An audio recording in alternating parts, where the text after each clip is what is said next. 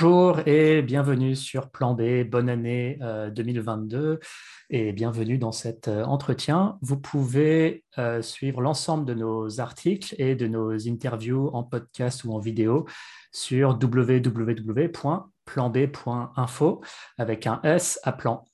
Aujourd'hui, je reçois Cécile Desonnet. Bonjour Cécile. Bonjour. Euh, Cécile, tu es directrice d'études au sein du cabinet euh, Futurible, euh, un cabinet d'études et de prospective. Tu es aussi auteur du livre La société de déconsommation, la révolution du vivre mieux en consommant moins, préfacé par Dominique Bourg. avant de te laisser te présenter, eh bien, sur plan B, on évoque souvent la question des limites à la croissance, que ce soit des limites euh, écologiques ou pas écologiques. Tu vas nous parler de déconsommation, qui est effectivement euh, une des nombreuses euh, limites à la croissance. on va parler d'abord des notions même de société de consommation, et c'est quoi aussi la déconsommation. Quelles sont les raisons qui font qu'on observe en tendance dans un pays comme la France un phénomène comme la déconsommation? On pourra parler de quelques postes clés sur lesquels on observe effectivement une déconsommation de la part des Français. Euh, et puis euh, un focus sur quelques profils de consommateurs et notamment aussi la question des femmes. J'ai beaucoup aimé ta formule dans ton livre, cumuler charge mentale et charge écologique. Euh, la question des pouvoirs publics, puisqu'on ne peut pas tout faire reposer sur les seules épaules des consommateurs pour sauver la planète, et quels sont les leviers des pouvoirs publics pour se faire, pour consommer moins mais mieux. Hein. Euh, consommer moins mais mieux, qui est d'ailleurs une des orientations phares de la Convention citoyenne pour le climat, hein, soit dit en passant. Euh, et puis, on, on, va clore aussi sur la notion même de croissance et le fait qu'on s'interroge de plus en plus sur sa pérennité. Sans plus tarder, Cécile, euh, je te laisse te présenter. Alors, tu l'as déjà dit, je travaille à Futurible, qui est un centre indépendant qui existe depuis une soixantaine d'années, euh, où on fait effectivement de la prospective. Donc, la prospective, ce n'est pas une boule de cristal, euh, c'est plutôt essayer de comprendre quelles sont les grandes tendances aujourd'hui à l'œuvre euh, et ce qui pourrait se passer demain, en sachant que le futur n'est pas écrit et donc on est plutôt à essayer de, comprendre quelles sont les, tendances très structurantes et à l'inverse, les, évolutions sur lesquelles il y a le plus d'incertitudes. Et donc, moi, ça fait 15 ans je suis à Futurible et ça fait maintenant presque dix ans que je m'intéresse sérieusement à ces évolutions de la, consommation et des modes de vie. Euh, et donc, c'est ce qui m'a motivée à écrire ce, livre dans lequel j'essaie de, poser pas mal de questions aussi pour, pour j'espère, susciter des débats. On ne t'entend plus, Cyrus. Effectivement. Avant de parler de certains termes du débat, est-ce qu'on peut définir les notions même de société de consommation et de déconsommation? Oui. Alors moi, ce que j'aime bien dire, parce que pour moi, c'était vraiment le, point de départ du raisonnement, euh, c'était de dézoomer justement, parce qu'en fait, quand on est habitué à regarder euh, euh, longtemps dans le futur, on s'habitue aussi à regarder longtemps dans le passé. Et en faisant ça, je me suis dit, mais en fait, à l'échelle de l'humanité, la société de consommation, c'est vraiment une parenthèse, c'est rien. Et d'ailleurs, c'est ce que dit Dominique Bourg, qui, est philosophe et qui est spécialiste des, enjeux environnementaux. Et en gros, c'est la société de consommation, c'est quoi? Une soixantaine d'années Je C'est un peu mmh. comme Futurib, d'ailleurs, je jamais fait dire. mais c'est rien, c'est rien, rien, rien. Et si on regarde avant, la norme, c'était pas ça, c'était justement plutôt cette fameuse sobriété dont, on parle de plus en plus. Et donc, à partir de là, on tire de le fil, on se dit, mais finalement, si c'est une parenthèse, est-ce que ça veut, est-ce qu'elle va durer cette société de consommation? Et est-ce qu'à l'inverse, on ne peut pas imaginer autre chose, d'autres modèles? Alors, pas forcément d'ailleurs reproduire des, modèles qui, étaient là par le passé, parce qu'on sait bien que ça n'a pas forcément de sens. Euh, mais voilà, qu'est-ce que ça voudrait dire une société un peu d'après-consommation? Euh, Et donc ça, c'était un peu le, point d'entrée euh, couplé avec le fait que à Futurible, on avait repéré au début des années 2010 les travaux d'un chercheur britannique qui s'appelle Chris Goodall et qui, lui, en fait, disait dès, cette époque, donc il y, a, il y, a, un peu plus de dix ans, il estimait que la société britannique était déjà entrer euh, dans, le peak stuff, donc le pic des, objets, par analogie avec le, le peak oil, euh, le pic de la production de pétrole. Et il disait, ça y est, on y est. Donc, il avait, euh, euh, il avait décortiqué pas mal d'évolutions justement de, la consommation euh, en, Grande-Bretagne. Donc, par exemple, il avait regardé la consommation de viande, la consommation de papier, etc. Et en gros, il constatait que tout diminuait. Et donc, nous, forcément, ça nous avait beaucoup interpellés. Et on avait lancé, donc au milieu, ça c'était en 2014-2015, une, étude pour essayer de comprendre si on pouvait observer la même chose en France. Enfin, voilà, si cette société du Pick Stuff était effectivement déjà à l'œuvre. Euh, alors la conclusion à l'époque, c'était de dire attention, il y a des postes qui, euh, diminuent, mais d'autres euh, qui continuent à augmenter. Et finalement, il y avait beaucoup de logique de, substitution. par exemple, sur le papier que j'ai cité, alors certes, on peut, comprendre que la, consommation de papier puisse diminuer depuis une dizaine d'années, mais bien sûr, elle était compensée par une explosion de la consommation de, métaux rares, notamment pour fabriquer et faire fonctionner tous nos beaux engins électroniques. Voilà un peu en deux mots le contexte. J'aurais tendance à dissocier aussi la notion de progrès de celle de société de consommation. Euh, on peut imaginer des sociétés, et il en existe, qui jouissent des progrès médicaux, des progrès en matière d'hygiène, des, de progrès en matière de sécurité euh, alimentaire euh, et autres, mais qui ne sont pas forcément des sociétés de consommation. voilà, je ne sais pas si le Costa Rica est un bon exemple, mais il y a des, pays comme ça où, entre guillemets, le, bonheur intérieur brut ah. est élevé, mais où la consommation n'est pas si élevée. En, tout cas, ce qui est sûr, euh, je ne sais pas si ça répond pas exactement à cette remarque, mais euh, il y a quand même quelques études qui tentent à montrer qu'au-delà d'un certain seuil de richesse, euh, justement, il n'y a plus de corrélation entre, entre richesse individuelle et collective et bonheur.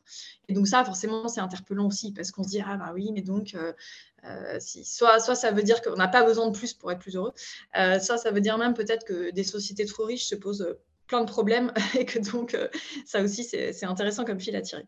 Mmh. Ouais, dans les, indicateurs de consommation et de production de déchets, enfin consommation de tout, hein, énergie, viande, tout ce qu'on veut, et de production de déchets aux États-Unis sont hallucinants. En, France, on est, on est des Amish hein, quasiment par rapport. Euh, et pourtant, euh, c'est pas une société particulièrement heureuse, donc on a envie de dire ouais, tout, ça pour ça. Quoi. Euh, parlons justement de déconsommation et de ce qui la provoque. Et ce que j'ai trouvé intéressant et sur lequel je suis aligné dans, dans, dans, ton livre, c'est que finalement, ce ne sont pas des raisons qui ont tant de choses à voir avec les questions environnementales. Euh, c'est-à-dire que ce n'est pas tant que ça par prise de conscience environnementale qu'on observe de la déconsommation, un petit peu, mais c'est avant tout d'autres raisons plutôt d'ordre euh, sociétal. Oui. Alors là aussi, pour, euh, pour continuer un petit peu le raisonnement, donc à partir de cette, cette théorie finalement de la, société de déconsommation, l'idée c'est quoi? C'est de se dire, bon, on n'en est pas complètement sorti de la société de conso. Il ne faut pas non plus exagérer. Euh, c'est un peu même l'inverse. Si on regarde la, consommation aujourd'hui, c'est plus de la moitié du PIB, c'est euh, euh, plus de 80% des, des, dépenses des ménages. Donc voilà, on est quand même dans une société qui repose beaucoup sur la consommation. On sature, mais on n'est pas sorti voilà, qui en a besoin pour assurer sa croissance, etc.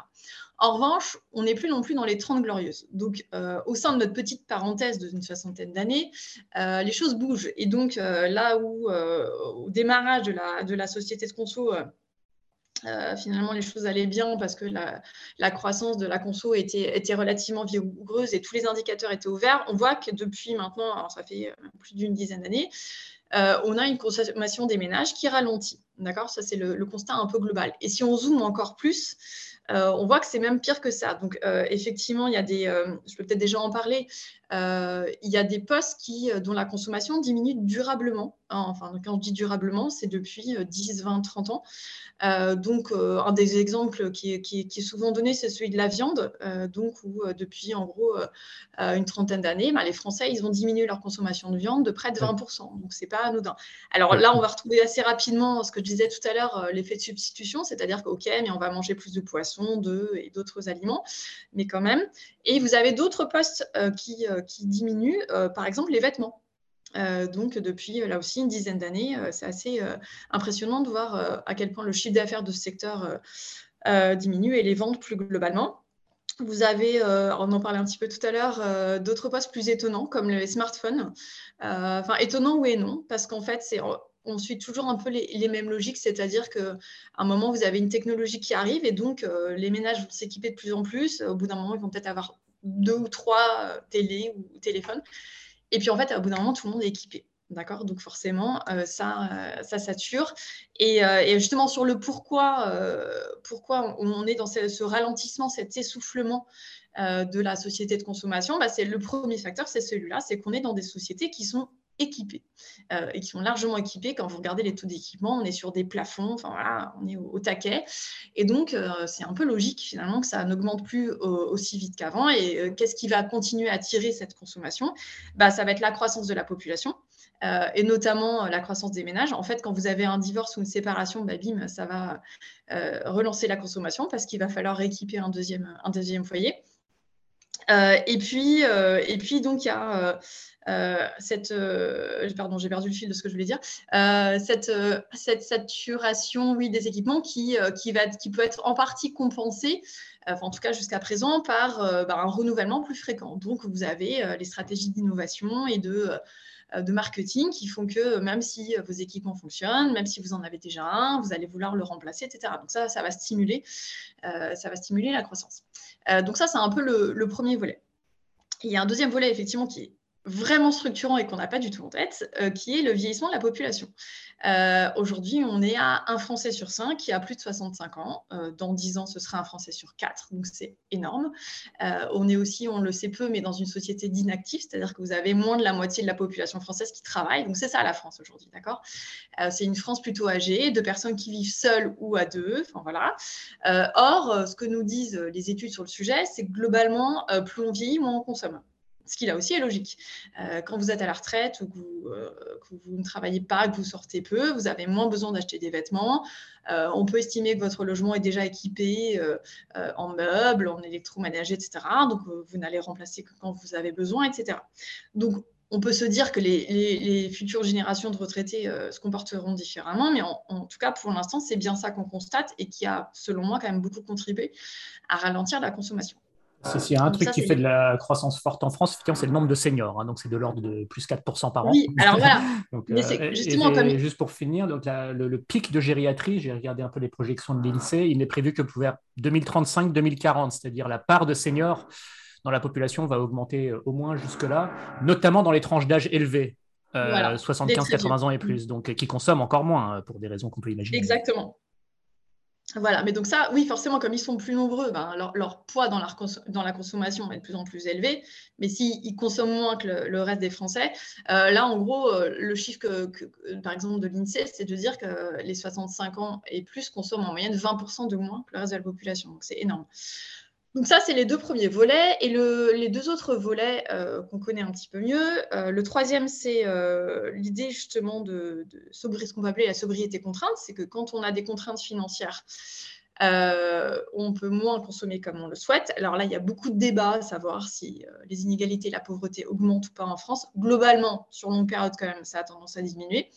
Euh, mais il reste quand même une partie de la population qui, euh, est bien sûr contrainte et qui aimerait consommer plus et qui ne le peut pas. Mais comme elle ne le peut pas, ben voilà, ça va tendance à, donc à, limiter leur consommation. Et le dernier volet. La, pauvreté n'explose pas, mais le déclassement des classes moyennes, euh, c'est là que ça se passe. donc, ah, une classe moyenne qui était un peu le moteur de la croissance se voit plutôt en voie de déclassement. c'est là que les pouvoirs d'achat baissent sensiblement, il me semble. Alors, disons qu'il y a plusieurs classes moyennes, en fait, aujourd'hui. Donc, euh, c'est plus compliqué de, raisonner de manière très globale.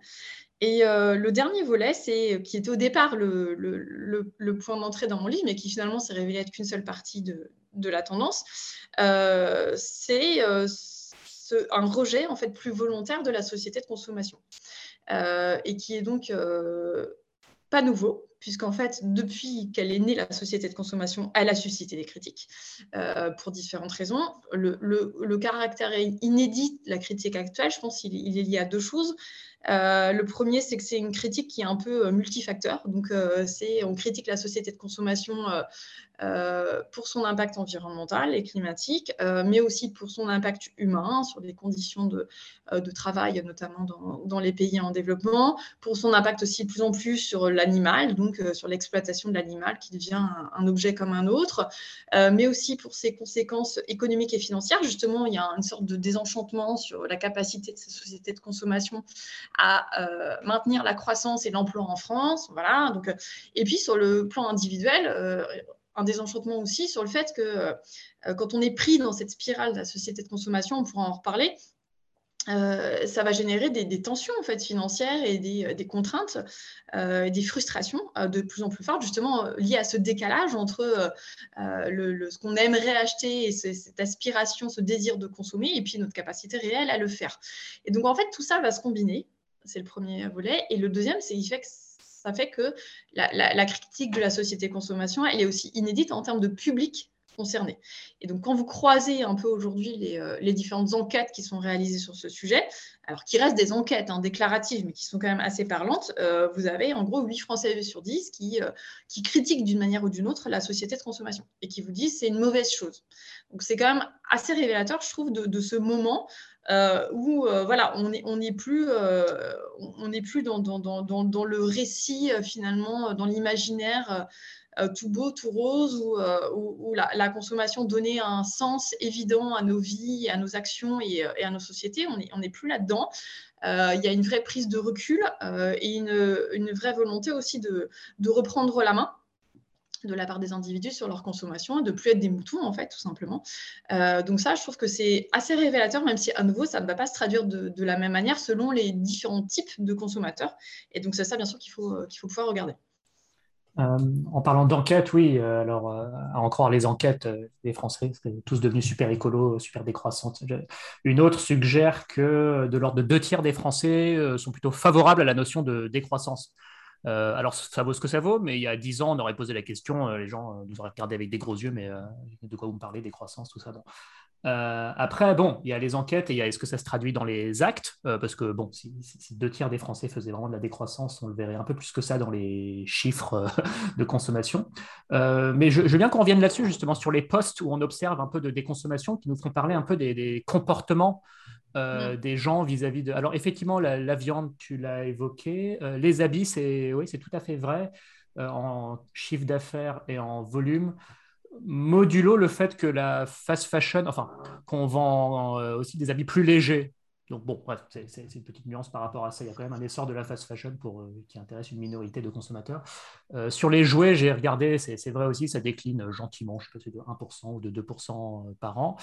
Et en parallèle, il y a bah, une croissance de la vente d'occasion, par exemple, même si on n'a pas forcément encore la preuve que ce soit facteur de déconsommation. Est-ce que c'est pas juste, euh, enfin, est-ce que vraiment quelque chose comme Vinted ou Back Market, c'est vraiment euh, favorable à la sobriété? Je pense qu'on n'a pas encore le, recul pour ça. Euh, et puis viennent les achats de technologie. Je ne sais pas si on peut en dire un mot, mais même si c'est un des postes qui peut encore un peu augmenter, tu as dit que les smartphones, ça a diminué, mais il y a effectivement une inflexion sur la technologie, des, choses comme euh, l'indice de réparabilité et puis le fait qu'effectivement on soit tous équipés, le fait qu'on n'ait plus forcément envie de changer de smartphone tous les 18 mois, enfin ça, ça semble aussi un petit peu touché vers, la fin, donc euh, ça, sature un petit peu. Euh, je ne sais pas s'il y a d'autres postes qu'on n'a pas encore évoqués, sinon on peut, on peut parler des, profils de consommateurs, mais sur un peu cette revue poste par poste, est-ce qu'il y a des choses que, voilà, qui valent aussi la peine d'être signalées? Non, je pense que tu as, évoqué pas mal d'idées, mais oui, sur cette question des profils de consommateurs, c'est important en fait. De... En gros, il n'y a plus de consommateurs moyens. Euh, et, donc, euh, et donc, il ne faut pas chercher à mettre tout le monde dans le même panier. Euh, parce qu'en fait, si on fait ça, le risque, c'est de, se faire accuser d'avoir une vision trop parisienne et de voir que les bobos et ceux qui changent, etc. Ou à l'inverse, de, ne voir que, ceux qui sont contraints. Donc, en fait, moi, ce que j'aime bien, c'est qu'il y a pas mal de typologies qui sont faites de, consommateurs, donc par différents instituts par le Credoc, par l'Obsoco, par Greenflex, etc. Et en fait, si on les croise, ces typologies, moi, je retiens euh, quatre profils de consommateurs en France. Et en fait, ça va rejoindre un peu ce qu'on disait tout à l'heure sur, euh, sur euh, les, motivations ou les contraintes à la consommation.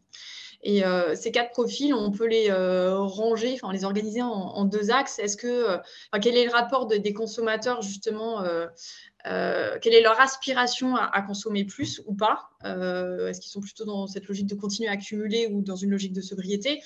Et en parallèle, quelle, est l'ampleur ou l'importance de leurs préoccupations environnementales. Et donc, si on croit ça, en gros, on a quoi? On a un premier type de, profil qui est ce qu'on peut appeler les réfractaires ou les réticents, euh, qui sont quand même. À chaque fois, ce qui est intéressant, c'est qu'on est sur des des proportions assez équilibrées. On est entre 20 et 25 des consommateurs, selon les études. Et donc, les réticents, bah, c'est, comme leur nom l'indique, euh, c'est des consommateurs qui veulent continuer à consommer, euh, qui se fichent un peu des enjeux environnementaux, euh, qui estiment que c'est pas leur, le problème, c'est pas leur priorité, ce n'est pas de leur ressort, et donc qui continuent à consommer autant qu'ils le peuvent, compte tenu de, leurs moyens.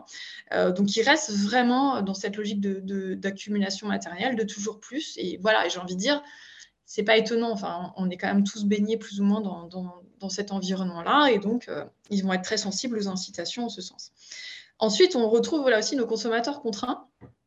Euh, mais là, en fait, moi, moi-même, j'ai été surprise parce qu'on va se dire, ah oui, les pauvres, ils ont des difficultés à consommer. Euh, bon, c'est pas la joie. Mais en, fait, quand j'ai fait mes recherches pour le livre, j'étais assez surprise de voir. Alors, j'ai pas d'enquête statistique, mais euh, j'ai pas mal fouillé dans, les groupes euh, Facebook, euh, d'entraide, etc., et dans les, de, consommateurs, en l'occurrence beaucoup des femmes, on en reparlera.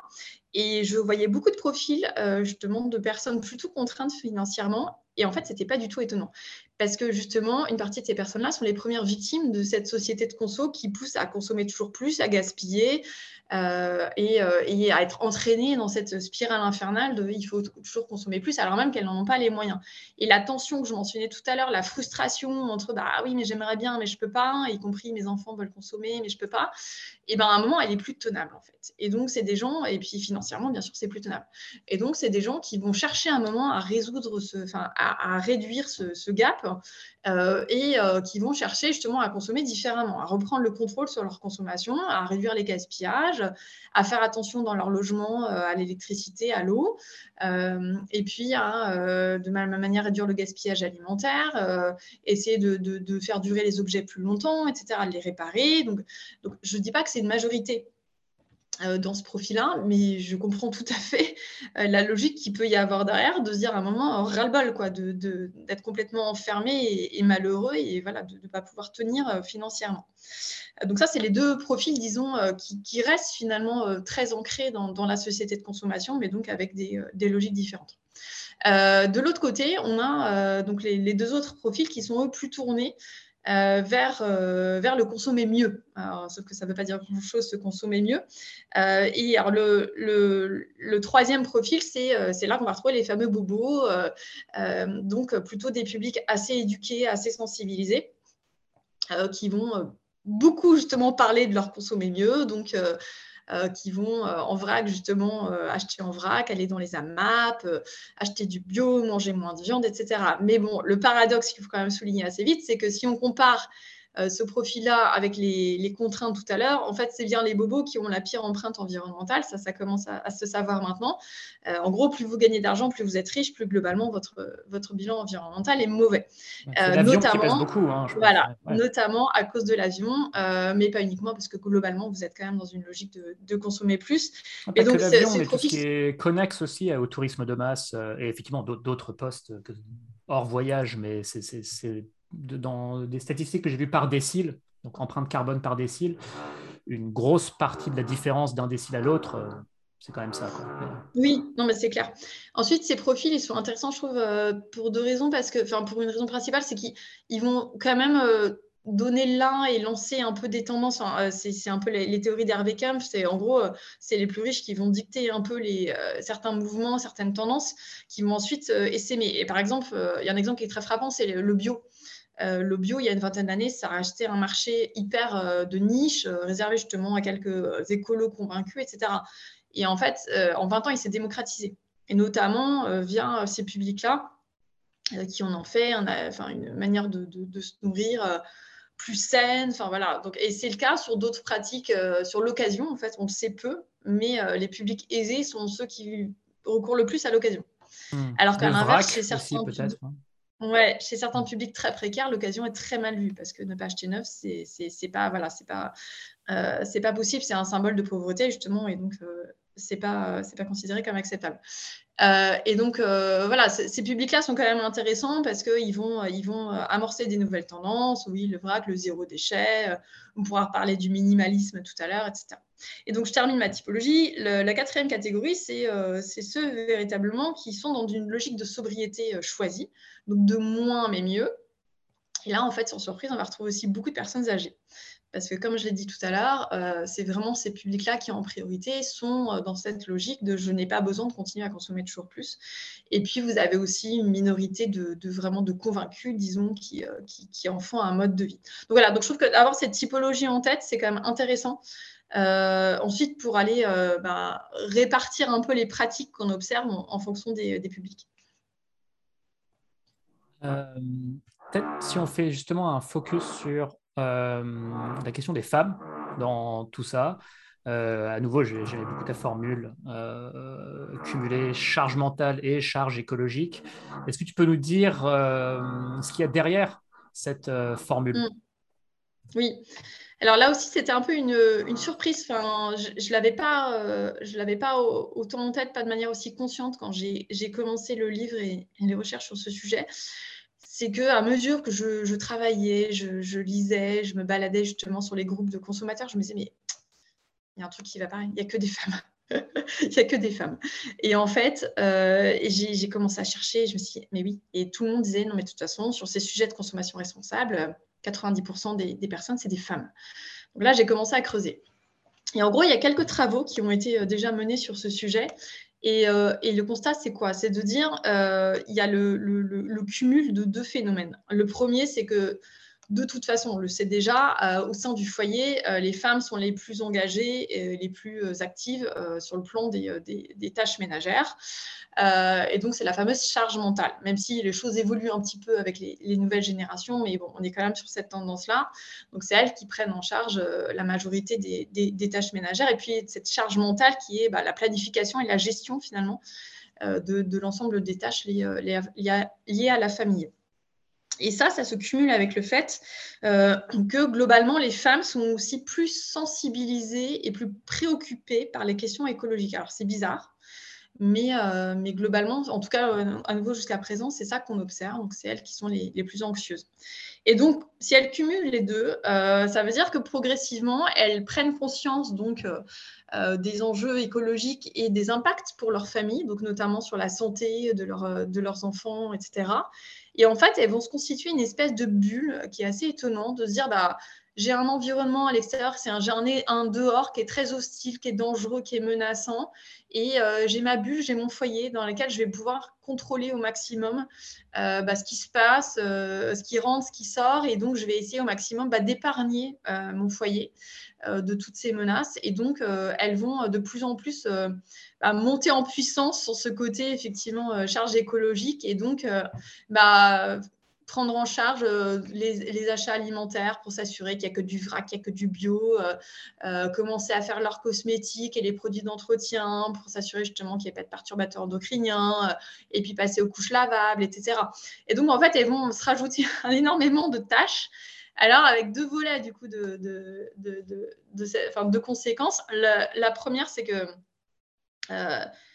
certes, c'est valorisant et puis il y a un vrai choix derrière. Il y a un vrai choix de dire je vais passer de plus en plus de temps, je vais consacrer de plus en plus de temps euh, à faire tout ça et ça rompt complètement avec, euh, ben, les, revendications des générations précédentes. Moi, même à titre personnel, euh, quand j'essaie d'expliquer à, ma mère ou à ma grand-mère que j'ai des couches lavables ou que j'ai jamais acheté de petits pots, je passe pour une folle parce que c'était un tel combat pour ces générations précédentes de justement de se libérer du temps, de ne pas être dans cette aliénation, de, euh, qu'elles ne comprennent pas. Et en fait, le discours, c'est exactement l'inverse aujourd'hui, c'est de dire euh, l'aliénation, elle est dans le fait d'être dépendant d'entreprises qui vont nous vendre des choses qu'on ne maîtrise pas, on ne connaît pas la composition, et puis on est obligé d'en racheter à chaque fois.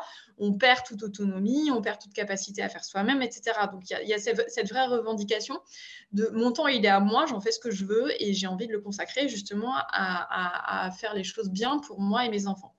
Mais bien sûr, euh, le gros risque, c'est quand même d'exploser en vol euh, et donc de, de, se retrouver euh, complètement dépassé par, par l'ampleur des tâches à accomplir. Parce que quand on cumule tout ça avec des enfants, un, emploi à plein temps, etc., ça passe plus.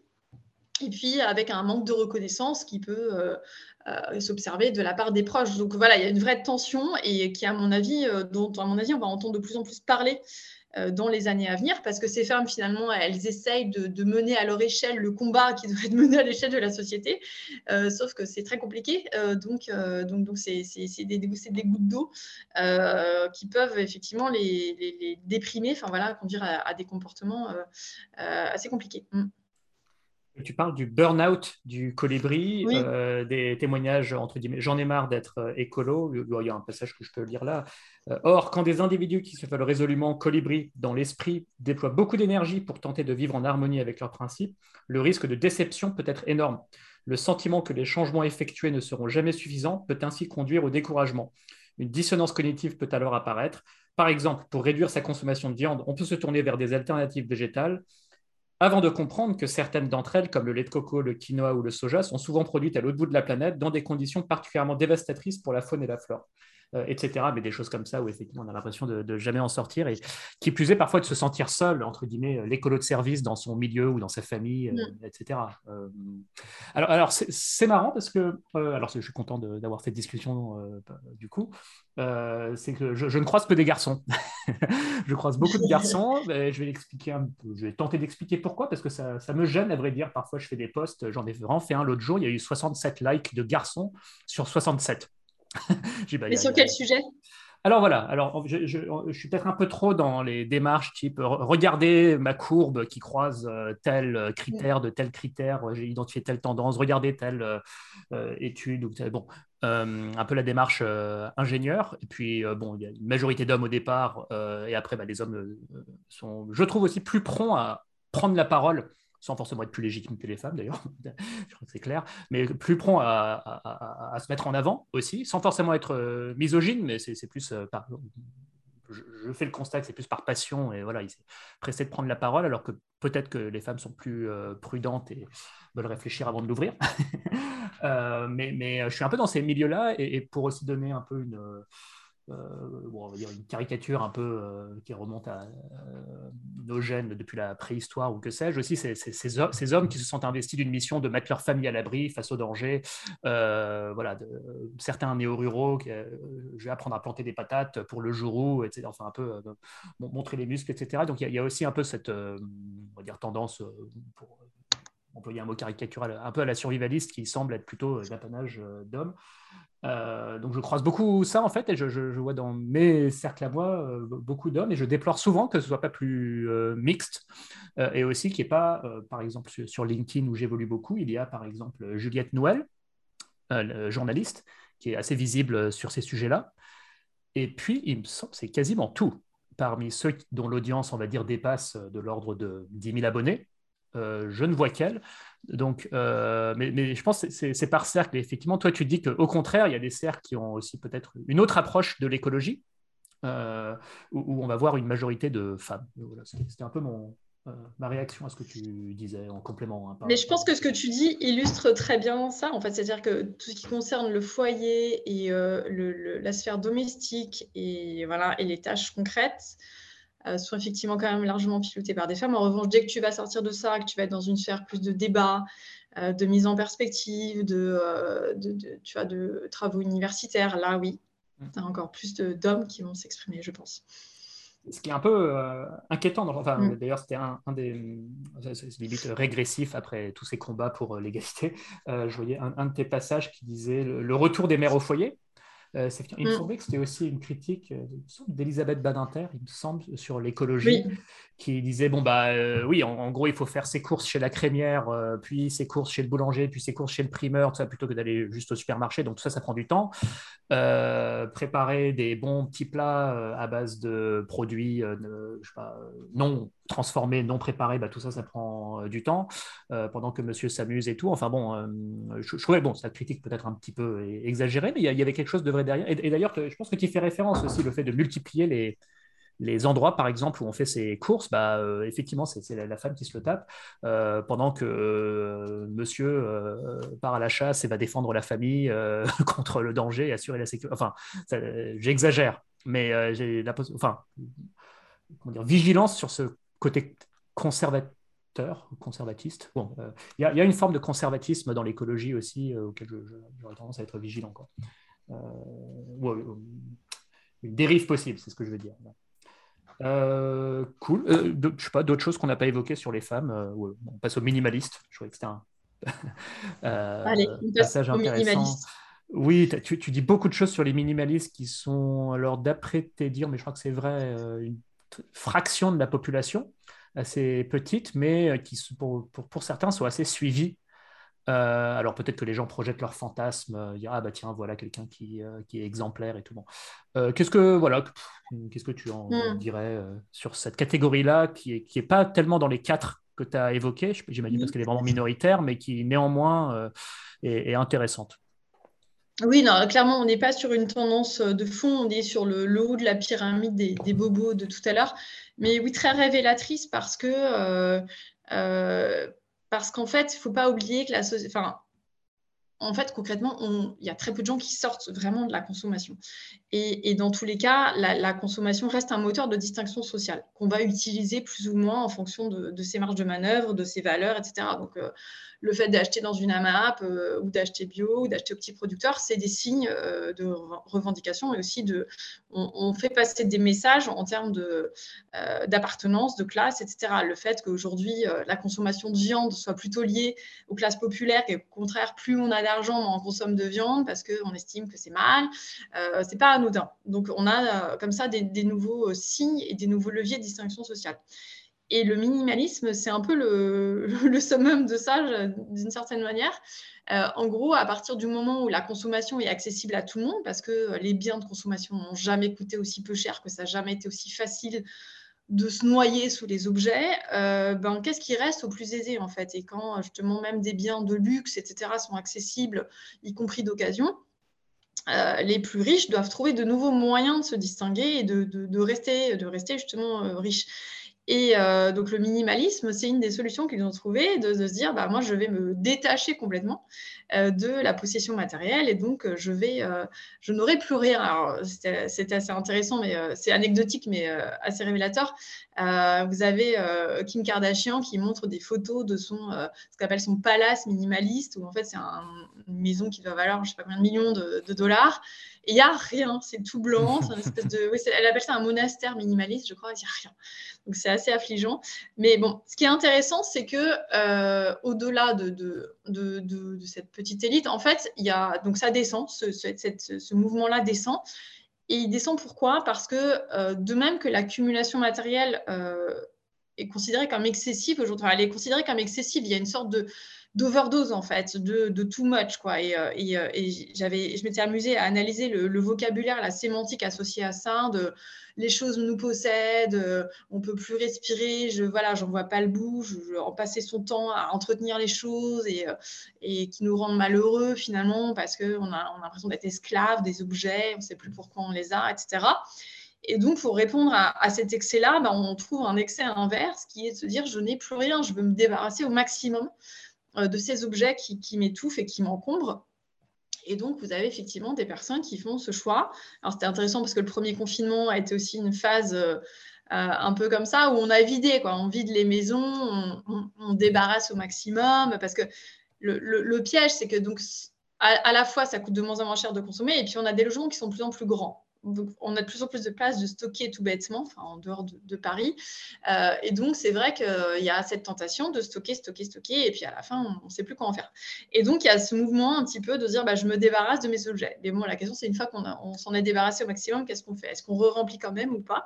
Euh, Mais en tout cas, je crois que le minimalisme est assez révélateur de cette phase un peu de crise et de tension où on se cherche, quoi. On, sent bien que, que la réponse n'est plus dans l'accumulation matérielle, donc, bah, on cherche des extrêmes, on cherche des solutions. Donc, je ne pense pas que le minimalisme va s'imposer euh, euh, comme nouveau mode de vie, mais euh, oui, il peut attirer, il peut intéresser des personnes pour qui c'est une manière de respirer et de, et de justement de ne plus accorder autant d'importance aux objets et de se concentrer sur d'autres choses. Parce que c'est vrai que le, raisonnement, c'est de dire plus j'ai d'objets, bah, plus je vais passer de temps à les entretenir, à nettoyer, à les chercher, à les ranger. Enfin, tous les parents de jeunes enfants le savent, on passe beaucoup de temps à ranger.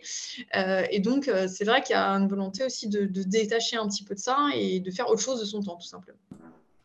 En Ariège, où je passe euh, une partie de mon année et où on va dire le minimalisme est moins minoritaire qu'ailleurs. Bon, surtout les gens que je croisés. Il y a pas mal de catégories de population différentes quand même entre les anciens ingénieurs qui ont décidé de tout plaquer, de vivre dans leur camion avec 400 euros par mois, euh, des gens qui n'ont jamais été, enfin, qui ont été de classe populaire, euh, un peu roots, euh, on va dire, voilà, depuis leur, même leurs parents et grands-parents qui sont jamais rentrés dans la société de consommation et qui perpétuent ce mode de vie-là, dont certains, un écolieu où les gens vivent 100, 200 euros par mois.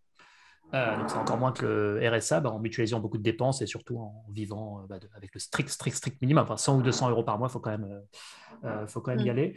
Et là, ça, effectivement, c'est plutôt idéologique, enfin, c'est plutôt porté par l'idée de consommer peu, même pas porté par les histoires de GIEC et de réchauffement climatique et d'épuisement de ressources. Enfin, ça, ça, même, ça précède les questions environnementales, c'est plus culturel culturel de, ne pas vouloir faire partie de cette société-là. Euh. en fait, y avait, si les ressources euh, naturelles étaient illimitées, qu'il n'y avait aucun changement climatique, certains sont même climato-sceptiques, hein, ils disent tout ça c'est un complot ou je sais pas quoi, bon bref, euh, et ben, ils feraient la même chose. donc voilà, c'est pour dire, je ne sais pas où je vais tellement avec tout ça, mais si ce n'est, ça peut montrer peut-être un exemple, parce qu'on parlait tout à l'heure de déclassement, de peut-être fin de la croissance. Euh, alors même que le dérèglement climatique euh, et l'épuisement des ressources a à peine vraiment commencé, pèse à peine sur la croissance. Là, tout, ce qu'on évoque, c'est plutôt des raisons sociétales, hein, le vieillissement, le déclassement, etc. Euh, et bien, si tout ça doit se prononcer, euh, voilà, il y a des éclaireurs. C'est ça que je veux dire. Il y a des éclaireurs qui, quelque part, déjà, ce pas des gens qui communiquent beaucoup aussi, sur qui se répandent sur les réseaux sociaux. Regardez, moi, je fais ça, etc. Qui font leur petite life. Euh, mais, qui peuvent montrer effectivement euh, une voie assez modeste où, euh, pour le coup, on consomme beaucoup moins et plutôt bien et on n'est pas forcément malheureux pour autant. je ne dis pas que ça répond à tout parce que quand même, pour, faire tourner notre système social, les hôpitaux, les commissariats, les écoles, etc., il faut quand même qu'une certaine masse de richesse soit produite et tout le monde ne peut pas être non plus comme ça. Bon. mais, voilà, ça peut montrer quelque chose, une, voie vers laquelle aller, des modes de vie qui peuvent permettre de comment dire de pas trop mal vivre euh, la, décroissance. Euh, c'est plus facile évidemment pour moi de le dire qu'il n'est pas du mal à boucler les, fins de mois. Mais bon. Euh, écoute, je sais pas, d'autres profils, alors femmes minimalistes, alors c'est les deux qui avaient vraiment retenu mon attention quand j'ai lu ton, ton, livre. est-ce qu'on passe au pouvoir public ou est-ce qu'on fait, on prend le temps de dérouler un autre profil de consommateur? On peut passer au pouvoir public, je pense. Il n'y a pas trop d'autres profils. Euh, Alors, tu, parles quand même euh, euh, de pas mal de, pratiques, de pratiques, donc le faire soi-même. Alors, effectivement, le do-it-yourself plutôt que d'acheter. le zéro déchet, euh, donc vraiment, je recommande ce livre parce que c'est aussi, au-delà d'une analyse sociétale, c'est aussi un guide pour les gens qui s'intéressent à ce genre de démarche pour voir quels sont les... Euh, oui, plus d'achats d'occasion, euh, changer son alimentation. Enfin, en fait, je suis en train de faire les étapes dans l'ordre inverse de comment tu les présentes, mais en fait, tu les présentes dans cet ordre-là. Changer son alimentation, par exemple, moins de viande, plus de nourriture locale, plus d'achats d'occasion, moins de déchets, faire soi-même. donc le zéro déchet, c'est tout un chantier. Hein plus de sobriété, de lenteur et de bonheur, effectivement prendre le temps de faire les choses, euh, ralentir. Euh, et puis le minimalisme hein, qu'on vient d'évoquer, donc un peu six étapes euh, de la plus basique, on va dire, à la, plus aboutie sur la route de la déconsommation. Ah oui, et étape 7, devenir autonome, oui, donc avoir son jardin, j'en suis très loin, quand, comme je vis la plupart de à Paris, mais bref, et je sais malheureusement pas faire grand-chose de mes mains. bien. L'idée de ces différentes étapes, juste pour expliquer, c'est qu'il il y a une sorte de progression en fait dans le cheminement vers la consommation responsable. Donc, euh, à partir de la prise de conscience qu'il y a un problème et euh, qu'effectivement on veut reprendre la main sur sa conso, euh, ces différentes étapes, elles sont de plus en plus engageantes, euh, contraignantes, euh, mais aussi valorisantes potentiellement pour les personnes qui, les, atteignent. Et donc, il y avait cette idée un peu de montagne à, gravir. Donc, au démarrage, ben, on va juste chercher à s'informer un peu plus sur les produits, et puis on va faire évoluer son alimentation parce que c'est le volet le plus simple et puis le plus concret, en fait, pour, changer les choses. Et puis, progressivement, on va rentrer dans des pratiques plus complexes euh, et moins accessible. il n'y a pas de jugement de valeur hein, quand je dis euh, on peut s'arrêter avant, c'est voilà, il n'y a, pas de, difficulté par rapport à ça. Et bien sûr, euh, la part des, Français qui se revendiquent autonomes, elle est, est vraiment ultra minoritaire, mais il y en a quelques, quelques milliers. mais donc c'est assez intéressant, y compris sur le, revers, donc quand on descend la montagne, souvent dégringolant, quand on est arrivé en haut, qu'on se rend compte qu'effectivement, on n'a pas. On, est toujours confronté à un certain nombre d'obstacles, ce que tu mentionnais tout à l'heure, le burn-out du colibri, et, qui fait que le désenchantement peut être aussi assez grand. Voilà. Hmm. Euh, oui, autonome, effectivement, c'est une infime fraction. Euh, ceci dit, euh, alors, en recroisant des enquêtes ici et là en ordre de grandeur, j'estimais qu'il y avait bien 4-5 millions de Français qui savaient, enfin, qui cultivaient un potager. Bon, ça, ne veut dire qu'ils sont autonomes, mais au moins il y a, il y a la base de quelque chose. C'est une pratique essentielle hein, qui ah s'est maintenue. Qui, pourrait être de plus en plus utile, on ne sait jamais. Oui, alors, les pouvoirs publics et les leviers des politiques publiques, peut-être euh, en préambule d'aborder ce, quasiment ce dernier point, euh, c'est la place vraiment du consommateur dans tout ça, parce qu'on a l'air depuis de, de, taper sur le consommateur. Enfin, c'est pas le but. Euh, d'ailleurs, on peut clairement pas entièrement reposer, enfin tout faire reposer sur les épaules du, consommateur. Est-ce que tu peux quand même nous donner quelques ordres de grandeur sur c'est quoi le rôle que peut jouer le consommateur dans la préservation de la planète hmm. euh, et quels sont un peu les gestes qui comptent euh, vraiment parce que ce n'est pas forcément ceux auxquels on pense quand on se croit éco-responsable. Oui, non mais c'est vrai qu'en fait, euh, là ce qu'on dit depuis tout à l'heure, c'est qu'on donne l'impression que c'est au consommateur de tout faire, qu'il est responsable de tout. De tous les maux de la planète, de sa dégradation écologique, climatique et aussi de, des freins à la croissance. et en même temps, c'est pas anodin de, discuter de ça parce que c'est bien euh, le, bain dans lequel on est plongé euh, qui est celui d'une responsabilisation de l'individu quoi euh, et que bien sûr les entreprises entretiennent allègrement qui est de dire voilà c'est les individus qui, font leur choix de consommation ils sont libres euh, ils sont autonomes et c'est eux qui décident d'entretenir ou pas l'obsolescence programmée. Et euh. Donc ça, c'est assez intéressant parce que, euh, ça, crée ce sentiment, finalement, c'est à nous uniquement d'agir. or, oui, deux bémols. Le premier, c'est que mais là aussi sans critique, malheureusement, souvent, on n'a pas en tête les ordres de grandeur de ce qui fait que euh, qu'on on va faire des gestes vraiment significatifs, euh, notamment pour, pour la planète, mais là aussi, y compris euh, du fait des messages transmis par les pouvoirs publics et par les entreprises, qui vont par exemple mettre beaucoup l'accent sur des gestes très anodins, comme le fait d'avoir des ampoules basse consommation, de trier ses, ses déchets. Quand on voit le volume des déchets des ménages par rapport au volume des déchets des entreprises, c'est très peu significatif. Euh, et, puis, euh, et puis voilà, ce type de mesure, ne pas laisser couler l'eau pendant qu'on se brosse les dents. Voilà. Donc euh, l'avantage, c'est que ça, montre qu'on peut effectivement, y a des petits gestes très faciles à faire au quotidien, qui oui sont un petit peu utile. Mais euh, la, limite, c'est que ça donne l'impression que finalement, une fois qu'on a fait ça, on est des bons euh, citoyens. Et euh, ce qu'on disait tout à l'heure, c'est que. Il y a un sondage, pardon cette parenthèse, mais un sondage sur lequel 80% des Français se sentent éco-responsables. Et les principales raisons, c'est effectivement les ampoules basse consommation, le tri des déchets et manger des fruits et légumes de saison. J'ose espérer que c'est manger des fruits et légumes de saison en toute saison et pas que l'été, parce que c'est bon, vous non, non, mais voilà, effectivement, c'est bien. C'est bien, mais euh, c'est des, euh, dans les, en termes d'ordre de grandeur, c'est pas ce qui a le plus d'impact. Hein.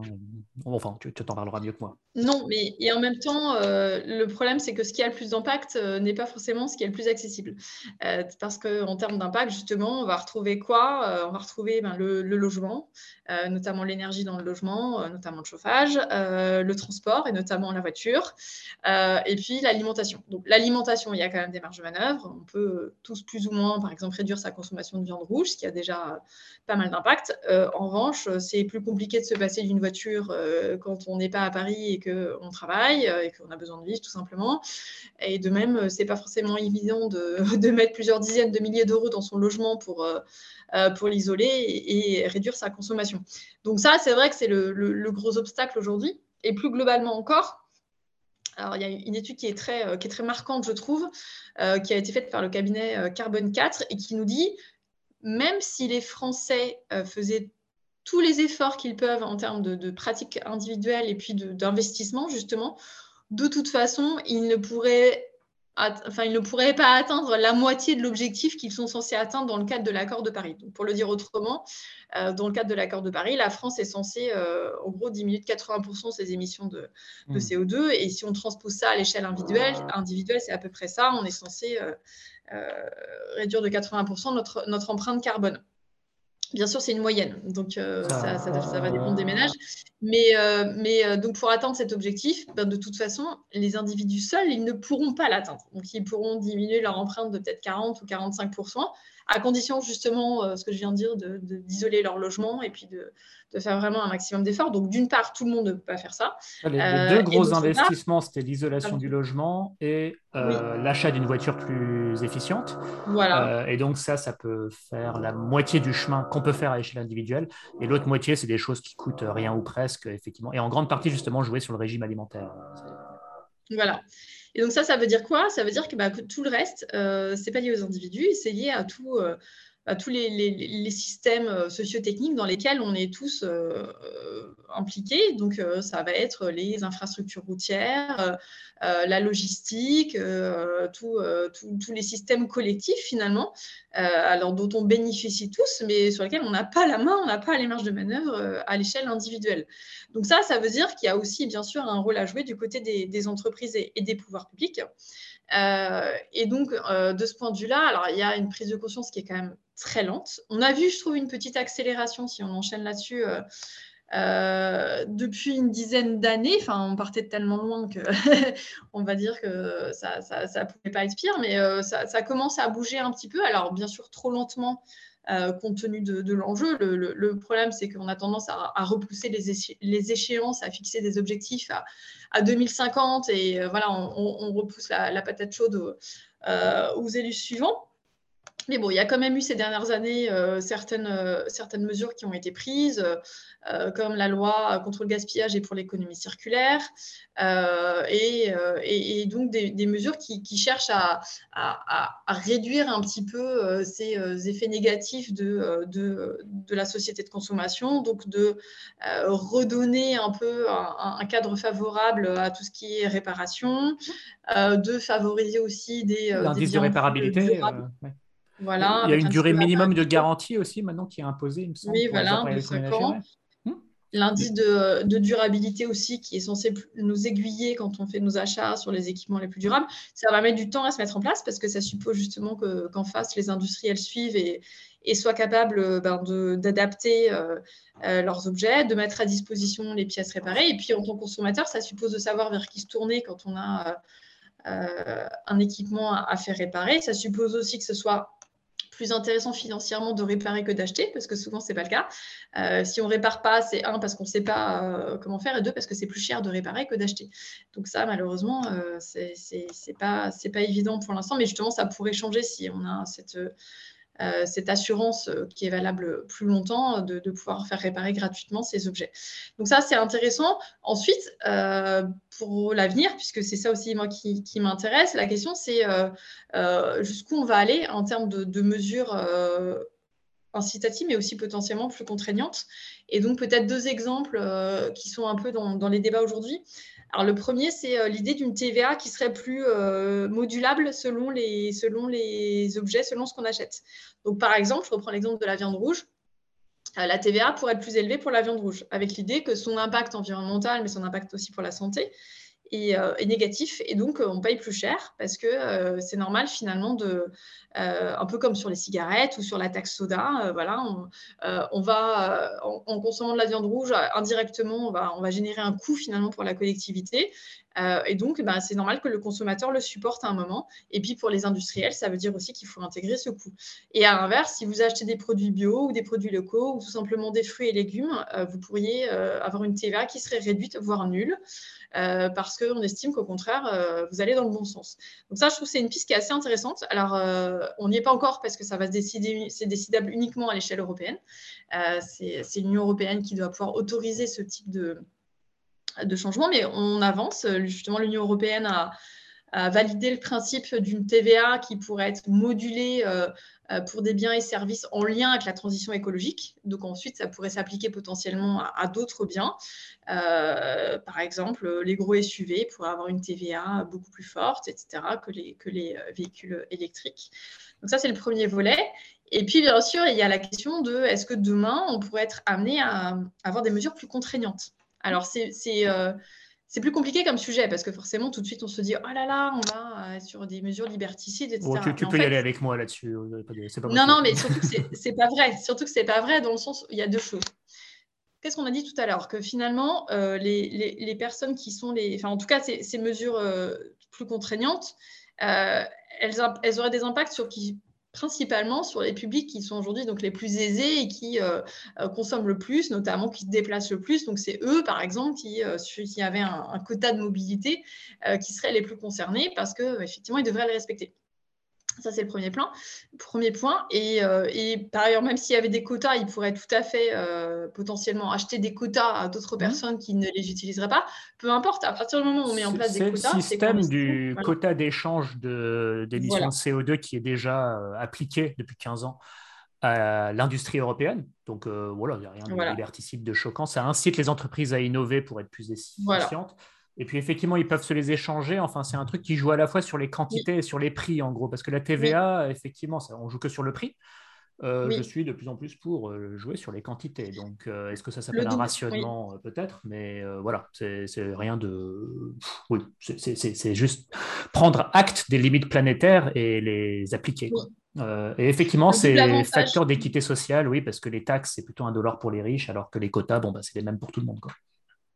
Le double avantage, c'est un, qu'on s'assure justement que l'objectif est atteint, parce qu'on ne peut pas le dépasser. On, décide d'un quota pour le pays, et puis on le divise, et donc on, sait qu'on ne le dépassera pas. Et le deuxième, c'est qu'on va surtout planifier et anticiper au lieu de subir des chocs qui nous tomberont dessus de toute façon. Donc ça, c'est vrai que c'est des mesures, à mon avis, qui, vont, alors, qui sont aujourd'hui très politiquement incorrectes, euh, parce qu'on parce qu'on a l'impression qu'on va nous priver de liberté. Mais si on on renverse le raisonnement et on se dit que de toute façon, on va devoir changer nos modes de vie et que de toute façon, on va être plus contraint par un contexte climatique, énergétique euh, difficile, euh, soit on attend le subir de plein de fouet et finalement ça va être un peu euh, sauf qui peut et, on sait que les inégalités vont exploser dans ce contexte-là, soit on essaye au contraire de limiter la casse et d'anticiper. Donc ça, je pense que c'est des sujets qui vont monter et d'ailleurs c'est intéressant parce que l'ADEME qui a sorti ces scénarios transition 2050. Alors, ça fait plusieurs mois que je travaille avec eux et que je leur parle des quotas. Et là, ils en ont parlé dans, euh, dans leur scénario euh, euh, de quotas individuels. Et sur un autre sujet, on, travaille aussi avec eux sur justement la consommation de viande. On envisage aussi ce sujet sur des, quotas individuels ou des quotas du côté des industriels et des producteurs ou des quotas du côté des collectivités. Donc voilà, c'est un sujet, je pense qu'on va encore parler à l'avenir. Euh, je recommande à nos auditeurs de, je mettrai le lien, regarder une conférence de Mathilde Suba, Suba sur la question du rationnement. Euh, donc, elle est euh, enseignante, maître de conférence à Sciences Po. oh non, il y a beaucoup de contenu sur ce sujet qu'on va aborder de plus en plus régulièrement sur Plan B aussi. tu fais référence dans ton livre effectivement à une espèce de carte de crédit en Suède, alors sur la base du volontariat qui se bloque une fois que tu as dépassé un quota de CO2, donc tu as fait trop d'achats qui génèrent trop de CO2 euh, qui se bloque parce que tu as décidé que tu vas être limité à 7 tonnes. Euh, donc c'est volontaire, mais ça montre que voilà, les technologies euh, existent et que la faisabilité n'est pas forcément un problème. après, effectivement, en termes d'acceptabilité sociale, on n'y est pas. je crains qu'il ne faille que le dérèglement climatique et le pic pétrolier ne deviennent plus concrets et plus ressentis pour que ça ce soit mieux accepté, parce que là, c'est encore un peu abstrait ça peut encore paraître un peu équivoque et lointain à, beaucoup de gens, ce qui, peut tout à fait se comprendre. Hein. Euh, mais effectivement, c'est quelque chose qui se prépare parce que, euh, eh bien, parce que, mettons qu'en en temps de crise, il y a plus la possibilité, bah, une fois que voilà, on est mis devant les faits, euh, d'implémenter ce genre de mesures, mais ça ne peut pas se faire comme ça en improvisation. Et je reconnais effectivement, il y a des, il y a des réflexions intéressantes en la matière. Oui, c'est ça que je voulais dire aussi. Il y a une proposition de loi de François Ruffin et Delphine Bateau sur des côtés individuels sur le euh, transport aérien. Je mettrai le lien aussi, c'est une proposition de loi qui a été débattue, voilà, euh, avec des exceptions pour les motifs familiaux, parce que bon, quand on a une famille qui habite à l'autre bout du monde, effectivement, mais, mais globalement, on voit que c'est le genre de choses qui se phosphorent. Et par ailleurs, il y a une étude du Forum Vie Mobile, qui est un think tank de la SNCF, qui est sortie justement, euh, qui a décliné assez finement euh, des, rationnements de mobilité pour différentes personnes, différents personas fictifs. Euh, jusqu'en 2050 pour essayer de comprendre un peu l'ampleur de l'effort à accomplir selon, selon nos profils, nos marges de manœuvre. Et en fait, c'est tout l'intérêt de, de, cette logique, c'est de se dire que ce sera adapté en fonction, des, en fonction des individus, en fonction de leur lieu de vie, en fonction de leur marge de manœuvre, que tout le monde ne devra pas faire le même effort finalement. Et ça, c'est compliqué aujourd'hui à, dire. Euh, et en même temps, à partir du moment où notre impact n'est pas le même aujourd'hui, il n'y a pas de raison qu'on soit tous obligés de faire qu'on ait un effort de la même ampleur. Ça n'a quantitativement pas de sens de toute façon. J'ai fait un article récemment sur le rationnement pétrolier. Alors, en, point de départ, ce qui a été fait en 1973 dans tout un tas de pays européens, euh, parce que bah, c'est juste, il n'y a, plus quoi, il n'y a, plus de carburant, donc il va falloir organiser euh, les choses. Euh, c'était temporaire, mais on montre que déjà dans les années 70, avec les moyens de l'époque, c'était assez facile à faire et c'était bien accepté. alors en France, cette question évoque le souvenir douloureux de l'occupation, des carnets de rationnement pour le sucre, pour le pain et tout ça, donc ça peut tout à fait se comprendre. Mais bon, à un moment, il faut, faut s'en remettre aussi, c'était il y a 80 ans, quoi, et là, la situation actuelle n'a rien à voir. Euh, et dans d'autres pays européens, en fait, ça, évoque un souvenir euh, qui peut être plutôt positif. Euh, Ce n'est pas tabou. En Angleterre, notamment, bah, ça, évoque des moments où on s'est serré les coudes pour que chacun ait sa juste part aussi. Hein. ok, non, je ne vais pas dériver plus que ça sur, cette question-là. On est capable d'en parler un moment. Mais effectivement, c'est un levier de politique publique où on voit que, voilà, surtout, on voit aussi depuis deux ans que finalement, la politique, ça sert à quelque chose. On, peut faire des choses finalement. Ça ne sert pas à rien. pour le meilleur ou pour le pire, peut-être. Euh, écoute, euh, peut-être on va clore sur peut-être des aspects plus conceptuels sur la notion même de croissance. Euh, avant de faire ça, bah, j'incite nos auditeurs bah, à s'abonner à cette chaîne, à partager avec leurs amis, à liker ou tout simplement apprécier. Mais en tout cas, bah, le seul moyen de nous faire connaître, c'est vous, en attendant que, d'être peut-être racheté par Vincent Bolloré. Mais alors, il faudra qu'il se soumette à la ligne éditoriale de ce podcast. blague à part, Cécile, donc peut-être clore sur la notion même de croissance, sur les euh, le fait qu'on peut de plus en plus s'interroger sur sa pérennité, de quelle croissance on parle, euh, qui est périn, périn ou pas.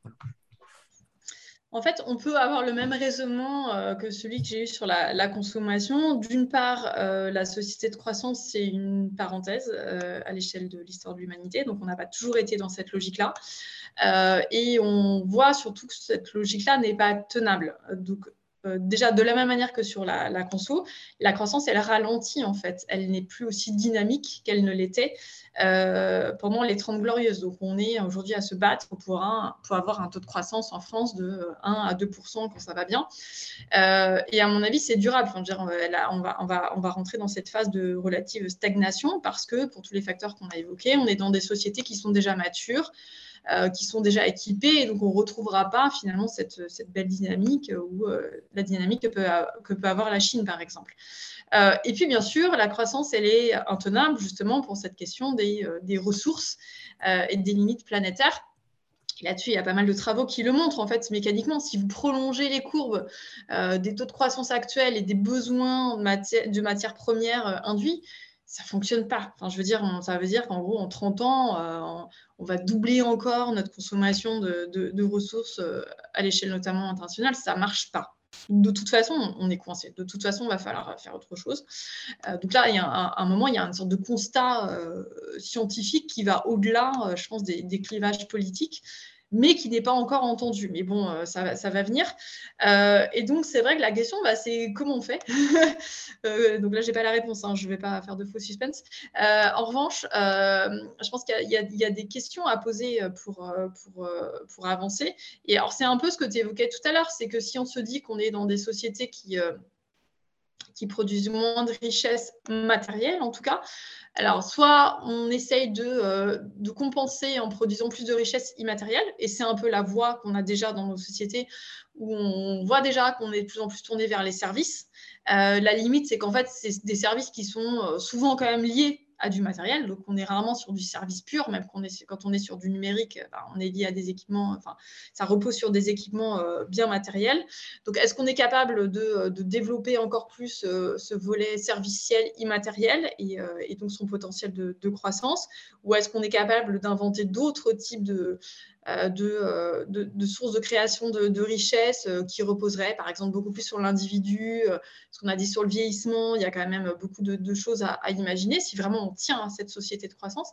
Et le deuxième point, c'est ce que tu as mentionné tout à l'heure, c'est que ce qui est sûr, c'est qu'on est, en tout cas en France, dans une société où on a ce choix, mais légitime, de, bah, de mutualiser un certain nombre de de services et donc de prendre en charge collectivement la santé, l'éducation, un certain nombre d'infrastructures. Donc ça, ça a un coût. donc forcément, il faut réussir à, produire suffisamment de richesses pour couvrir ces coûts-là. et donc ça, comment on fait en fait pour s'assurer? Alors jusqu'à présent, on y est arrivé. quand même, globalement, on n'est pas dans une société trop, trop malheureuse en France. Il faut pas non plus, enfin, il faut vraiment, faut le dire. on s'en est plutôt bien sorti suite à la crise, au prix d'un endettement très fort, mais en tout cas, ça va plutôt bien. Euh, mais donc, comment on s'assure justement qu'on a un système économique qui, euh, qui, permette de, faire perdurer ça? Et ensuite, euh, il y a... il y a aussi des, choix collectifs en termes, ce que je disais tout à l'heure, on est dans une société de toute façon où la majorité de la population ne travaille pas. Euh, parce que justement, elle est retraitée, elle est au chômage, vous avez beaucoup de, jeunes qui sont en études. Euh, donc, euh, globalement, le temps de travail dans la vie, il est de moins en moins important, mais il pourrait encore diminuer. On sait qu'il y a des débats en ce moment là-dessus, donc on pourrait répartir différemment aussi à la fois le temps de travail et, les, et les richesses. En fait, globalement, il euh, n'y a pas de souci de, production de richesse. C'est de même qu'il n'y a pas de souci de production alimentaire. C'est juste un enjeu de répartition et de gaspillage. Donc, euh, on, produit assez de nourriture, on produit assez de richesse, juste c'est mal réparti. Donc, voilà, comment on fait euh, Mais bon, ça, c'est facile à dire sur le plan théorique. Mais je pense qu'il y a là aussi, il y aura des gros, gros, gros débats sur ce sujet, sur la société d'après-croissance, pour ne pas prononcer forcément le, gros mot de décroissance. Euh, parce qu'en fait, décroissance, ça donne l'impression d'une régression et, et d'un retour en arrière. Et puis, c'est pas pas le terme enfin décroissance ça veut pas dire qu'on est dans de la croissance négative ça veut juste dire qu'on pense une société différemment qui ne repose pas justement sur la croissance et donc euh, euh, qui, réussit à satisfaire ses besoins différemment. Et en gros il y a deux moyens de satisfaire ses, ses besoins soit on produit toujours plus soit on revoit ses besoins à la baisse. Et donc, dans ce cas-là, on a besoin de produire moins. Donc ça, c'est vrai que tous ces, tous ces débats-là qu'on est incapable d'avoir aujourd'hui dans nos sociétés qui sont complètement engluées dans leurs problèmes et, et qu'on va devoir avoir si on si ne veut pas justement se, se prendre euh, euh, tous les problèmes euh, en pleine figure sans capacité d'anticipation. Donc ça, je pense que ce sera des beaux sujets pour tes prochains podcasts. Tout à fait. Euh, les, décennies qui viennent vont être euh, intéressantes. Déjà, les mois qui viennent au niveau des pénuries ou que sais-je ne seront pas inintéressantes. L'inflation, etc. On va voir déjà comment on surmonte euh, cette étape-là. écoute, mais merci beaucoup, Cécile. Je ne l'ai peut-être pas assez dit, mais vraiment, je, recommande ton livre, hein, La société des consommations. merci beaucoup pour ton intervention et à bientôt. Merci. Au revoir. Au revoir.